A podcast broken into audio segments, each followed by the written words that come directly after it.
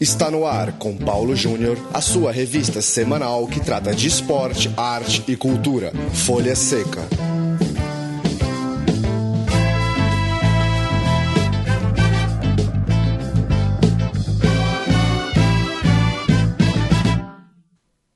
Olá para você ouvinte da Central 3, hora de mais um programa Folha Seca, nosso encontro para tratar de literatura e cinema relacionados ao esporte. Folha Seca chega toda quarta-feira em central3.com.br. O nosso programa de hoje é uma entrevista com o Mark Durdan, diretor do documentário Monstros do Ring, que venceu o prêmio do Júri Popular na 39ª Mostra Internacional de Cinema de São Paulo. Tudo bem, Mark? Valeu por, por receber o Folha Seca. Pelo convite. Tá tudo tranquilo por aqui. E vocês aí? Maravilha, aqui vai tudo bem. Antes da gente começar a falar, vamos ouvir um trecho do trailer de Monstros do Ring. Claro que a gente sempre lembra, é, vamos colocar depois o trailer à disposição na descrição do podcast, mas vale a gente ouvir um pouquinho só para pegar uma ou outra frase do comecinho do trailer de Monstros do Ring e aí a gente bate um papo com o Marco. Vamos ouvir. Eu tinha medo da luta livre. Eu era fã, mas não tinha peito de ir. Porque é muita grana, cara. Lá de cima pra baixo, dá mais de 3 metros.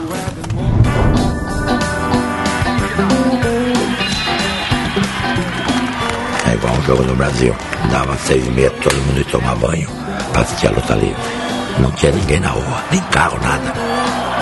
Eu achava aquilo bonito, né? aquelas quedas, aqueles tombos, né?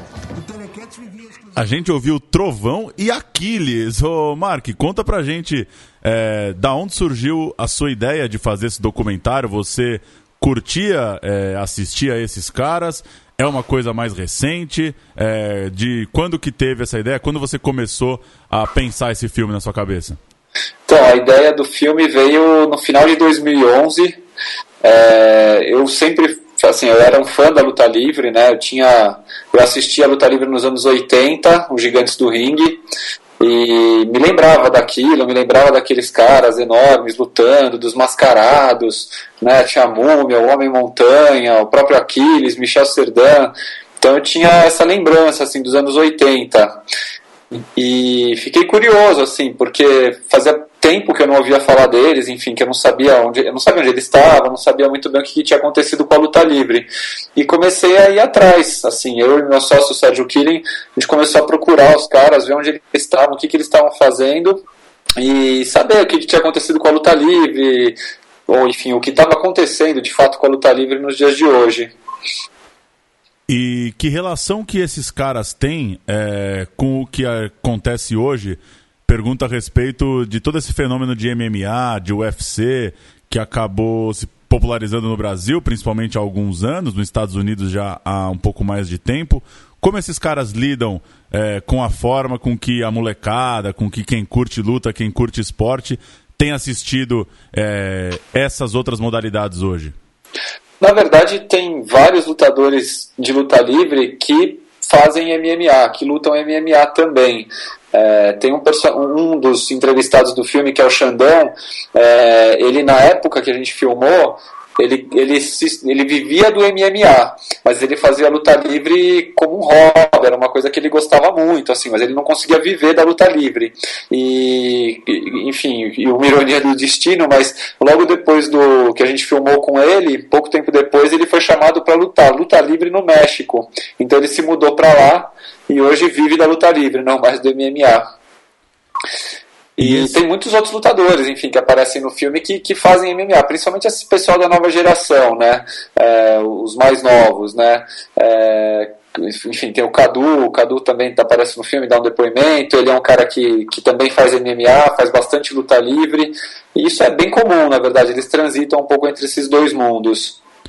E aquele aspecto mais cômico, mais de show, né, com é, como você citou, com máscaras, com personagens é, com apelidos engraçados, icônicos. Como que está isso hoje? Isso sobrevive ainda de alguma forma? É, e, e, quais são os motivos que talvez a sua pesquisa mostrou que fizeram com que aquele auge né, em TV aberta, com todo o Brasil comentando, conhecendo esses caras, é, tivesse passado e hoje a gente não, não tenha mais tanto contato com esse tipo de espetáculo? Então, o lutador mascarado ainda tem, talvez não tão icônicos como no passado, né? É, mas assim, ainda tem bastante lutador mascarado.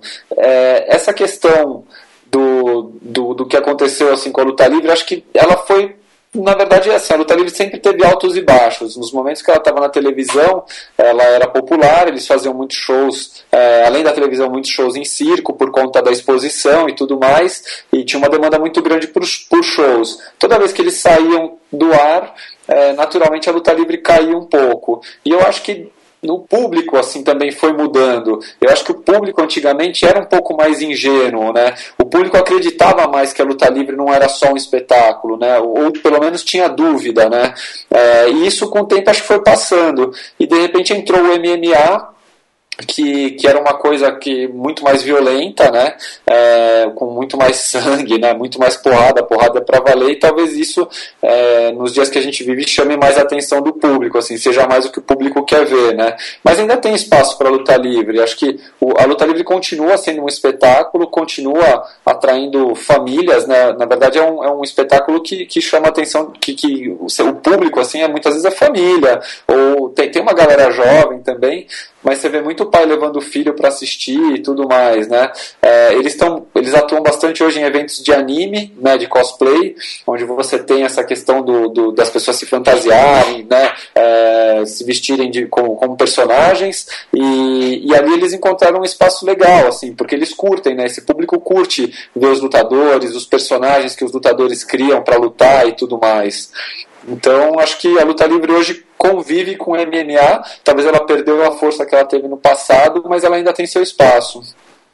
E você mesmo disse no começo que veio da sua curiosidade saber onde é que estavam esses caras, né? O, o desfecho, a história da, da vida desses caras.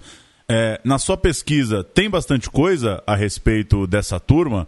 É, tem biografia, tem revista? Como que foi atrás disso? É, e até aproveitando para falar, qual que é o, o o nível de, de material de arquivo que você conseguiu achar para o documentário é, é, foi satisfatório? Tem muita coisa que se perdeu? Enfim, por onde anda aí o acervo da luta livre no Brasil? Então, na verdade, o acervo da luta livre, muita coisa se perdeu, assim, muita coisa, acho que tiveram alguns incêndios na Record e na própria Globo na década de 70, onde aí muita coisa se perdeu.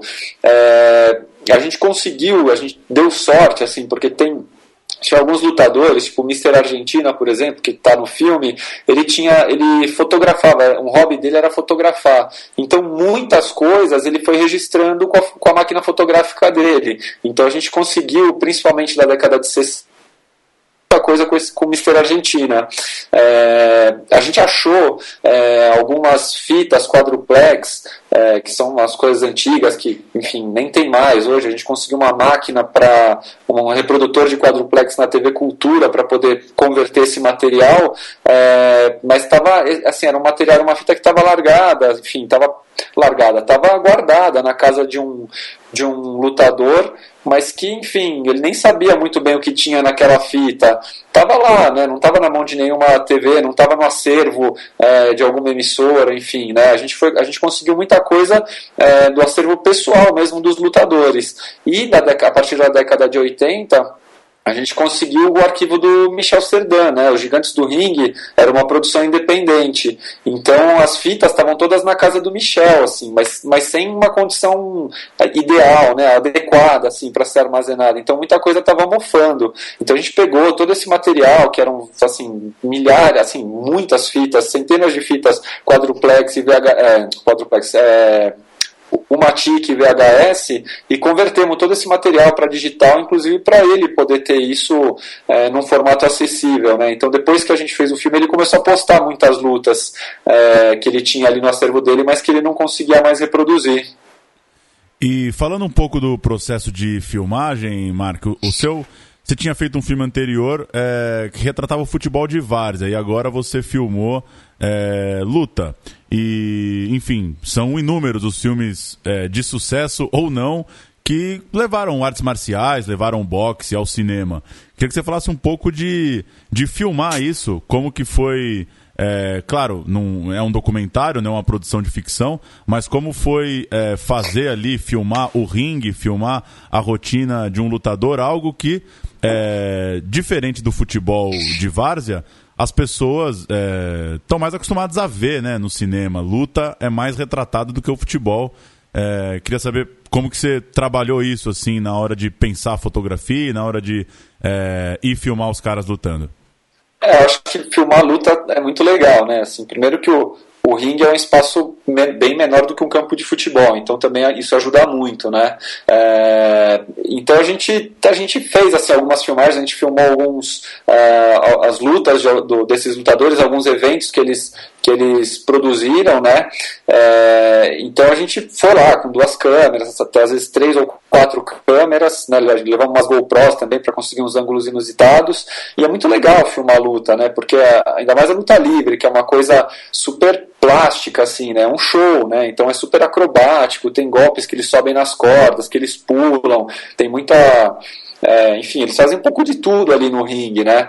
Então é muito legal, assim, isso rendeu um material muito bonito para o filme. Teve uma luta que teve um, um evento que a gente cobriu do Trovão, que aconteceu à noite, é, era um ambiente que tinha, a gente ligou, era um ambiente externo, então estava no escuro com algumas luzes, a gente fez uns focos de luz, assim, ficou uma coisa super bonita para poder filmar aquele evento acontecendo e tal, então ficou bem, bem, bem bonito, assim, foi muito legal filmar essas lutas todas.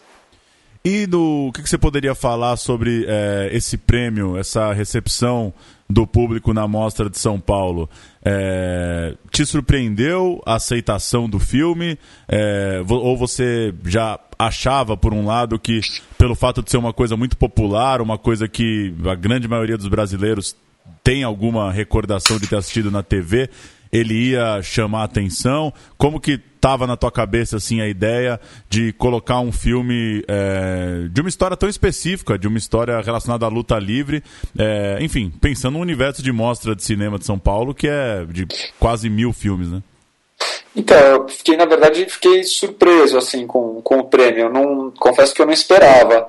É, até porque quando você fala um filme que tem como nome Monstros do Ringue, né, acho que muita gente às vezes é, já pensava, pô, filme de luta, sei lá, né, às vezes não é uma coisa que, que chama tanta atenção, assim, ou, ou restringe um pouco o, o possível público do filme, né?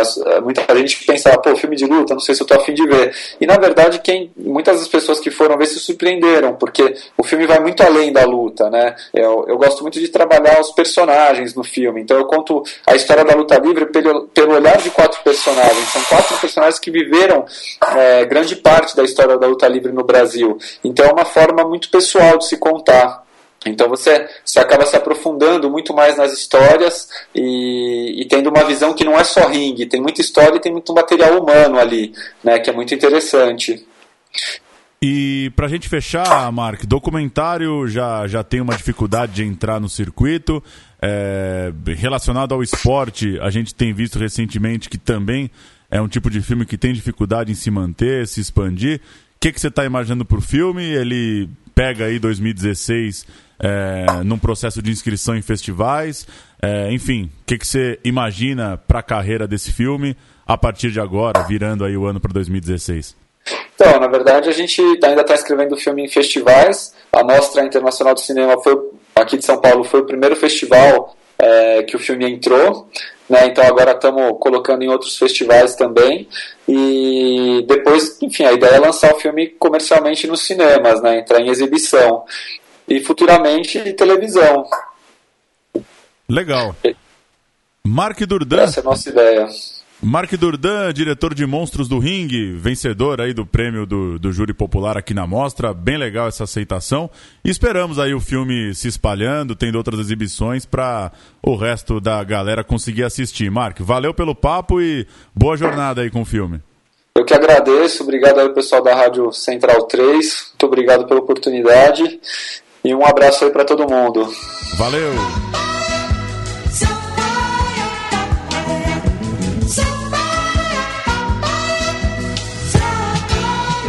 Folha Seca. Segundo bloco de Folha Seca com o Leandro e a mim, tudo bem? Tudo certo, Paulão? Você acreditava Ah. na luta livre quando o cara agarrava a cabeça do outro, olhava pra câmera e jogava limão no olho dele? Não, não acreditava, não. Aliás, na verdade, eu tenho muita pouca recordação. Eu lembro que tinha o seu Oswaldo, que era um, Ele mesmo. era um bebaço lá na Praia Grande, que ele assistia e, chamava as crianças pra assistir junto. Bons E tempos, hein? Eram péssimos tempos, na verdade. Até porque eu tinha medo do seu Oswaldo. Eu achava que ele. Sei lá, acho que foi minha primeira relação com pedofilia, talvez, assim. Que loucura! É, ele era um cara meio esquisito, meio sinistro. Eu tinha mais medo dele do que do Satã, o Diabo Loiro e tudo mais. Seu Oswaldo. Seu Oswaldo era sinistro, Paulão. Que loucura. A primeira do segundo bloco foi Ah. lançado na última semana, antecedendo o GP Brasil de Fórmula 1, o livro Sem Cena, um álbum fotográfico do piloto brasileiro a partir de uma pesquisa de Celso de Campos Júnior, que teve à disposição um acervo de mais de 47 mil fotografias de Ayrton Senna da Silva. Eram tantas imagens que impressionavam o editor que foram escolhidas duas capas para o livro. Uma com o capacete amarelo, homenageando os tempos de kart, e outra com as sapatilhas vermelhas dos tempos de Ayrton Senna na Fórmula 1. Capacete, né, Paulo? Capacete ou sapatilha? É, capacete. Você, não faz capa de livro com sapatilha, né? É, a sapatilha é bonita também, a capa, viu? Vou discordar É? disso. É. É que eu não vi a capa, né? Você não viu a capa. A segunda é tua. O ex-presidente do Santos, Luiz Álvaro de Oliveira Ribeiro, o Laor, lançou uma campanha de financiamento coletivo para publicar a sua biografia, chamada Paixão e Ousadia, uma vida que vale a pena contar. A obra foi escrita pelo jornalista Bruno Freitas com participação do ex-assessor do Santos, Arnaldo Reise, e está na plataforma Bookstart, especializada em financiamento de livros. A campanha visa conseguir 35 mil reais para a produção e lançamento do livro. Agora, quando o ex-presidente do Santos precisa de financiamento coletivo é porque. Pois É, né? Você imagina. Laor. Tem, vai- diz ele que vai contar as histórias da negociação do Neymar, é, investigação atrás de ex-presidente, essas coisas de bastidores, né? Eu, pessoalmente, e o que é uma redundância, né? Porque quando você fala eu, já é pessoalmente. É, claro. mas, é, não sei o quanto que as pessoas têm saco pra falar a palavra certa pra ler um livro de dirigente. Ainda mais tão recente, né? Porque é, É. inevitável a coisa ir pro clubismo, né? Tem gente que gosta, tem gente que não gosta. é, mas enfim, que saia aí o livro do Laor, mais um registro da história do futebol. E tem gente que tem, não tem saco de falar Luiz Álvaro de Oliveira Ribeiro, né? Um baita apelido, Laor. Laor. né? Fundado em maio de 1905, o Esporte Clube do Recife completa 110 anos neste 2015 e por isso está lançando um álbum de figurinhas que retrata a história do clube. Com 114 páginas, o livro ilustrado conta com 412 cromos. Cara, Álbum do esporte. Paulo, se são 114 páginas e 412 cromos, é tipo. é, são 4 cromos por página. O que, que você achou É disso? muita coisa, é muito pouco. Não, mas é porque tem a página do começo, tem o índice, Mesmo assim. a capa conta uma página. É, acho que mesmo assim, cara, vai tipo é seis figurinhas por, por página. Enfim, me deixou curioso, porque deve ter bastante informação nas páginas. Eu vou para atrás do álbum do esporte, eu vou atrás e vou trazer aqui semana que vem. Alô, Ezequias Pierre. o Ezequiel é eu, santinho. sei, é, eu sei que não é atuário, mas se eu encontrar na banca aí, tira uma foto e manda pra gente. Por favor. A É. quatro é tua. A 4 é minha e saiba você, Paulo Júnior, que está disponível para download o livro Um Grito de Liberdade, o processo de democratização do Esporte Clube Bahia, escrito pela jornalista Fernanda Varela. A obra traz entrevistas de personagens que passaram pelo processo, que começou quando o torcedor Jorge Maia entrou na justiça contra o Bahia solicitando intervenção até o momento em que o presidente Fernando Schmidt foi eleito em 2013 um recorte de tempo interessante pra gente entender uma coisa que aconteceu e é bastante relevante ali no Bahia, mas parece é. que não chegou muito muito forte aqui onde a gente mora, né, Paulo? Em Não São conheço Paulo. a história em detalhes. Pois confesso. é. O link para baixar a obra gratuitamente está no endereço correio 24 horas, o 24 numeral, correio 24 horas.com.br. Ponto. Pra fechar a música de hoje, tem Pelé de novo, hein? O? Pelé? Eu tô numa fase de amor com o mito Pelé? Eu tô adorando ver vídeos do Pelé. 19 de novembro é o dia do milésimo gol. 2 a 1 Santos em cima do Vasco no Maracanã, completando 46 anos nessa semana. A gente vai ouvir o encontro entre Pelé e Elis Regina, música composta pelo Rei Perdão Não Tem. E nos créditos do álbum, a música é de Edson Arantes do Nascimento, Leandro. Ou seja, se um dia alguém te falar, sabia que o Pelé já compôs uma música? Você diz não. Quem compôs é, foi o Edson. Não, mas é isso, o Pelé canta e o Edson compõe. Vamos então de Pelé e Elis Regina. Que encontro, hein? Que coisa maluca e ótima. Valeu, Leandro Amin. Valeu, Paulo Júnior, até semana que vem. Folha Seca toda quarta-feira em central3.com.br. Tabelinha Pelé e Elis, gravação de 69, pra gente ouvir o rei e. Eu ia falar a rainha. Você acha que a Elis é uma rainha, Leandro Amin? Não! Então, o rei e Elis. É isso. Folha Seca volta na semana que vem. Até lá. A saudade vai ficar em seu lugar. Não me faça sofrer a sua ausência. Tenha paciência, não vá embora, não me deixes não. Quando você chegou, foi recebida de braços abertos. Jurava me dar amor, ser boazinha e não falar em ir embora.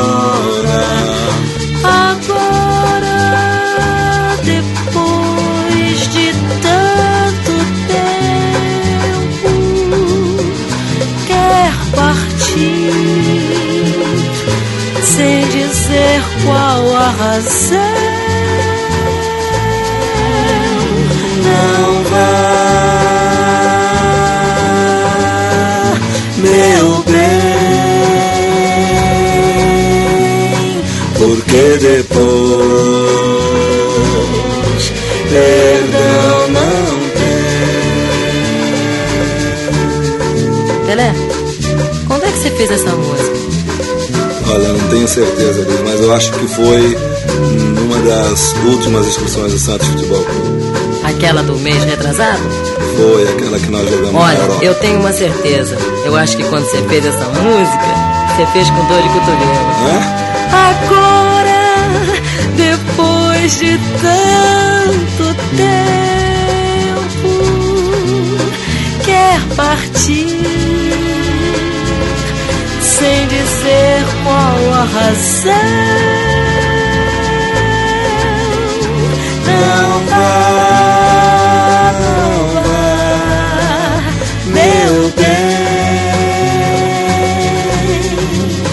porque depois então.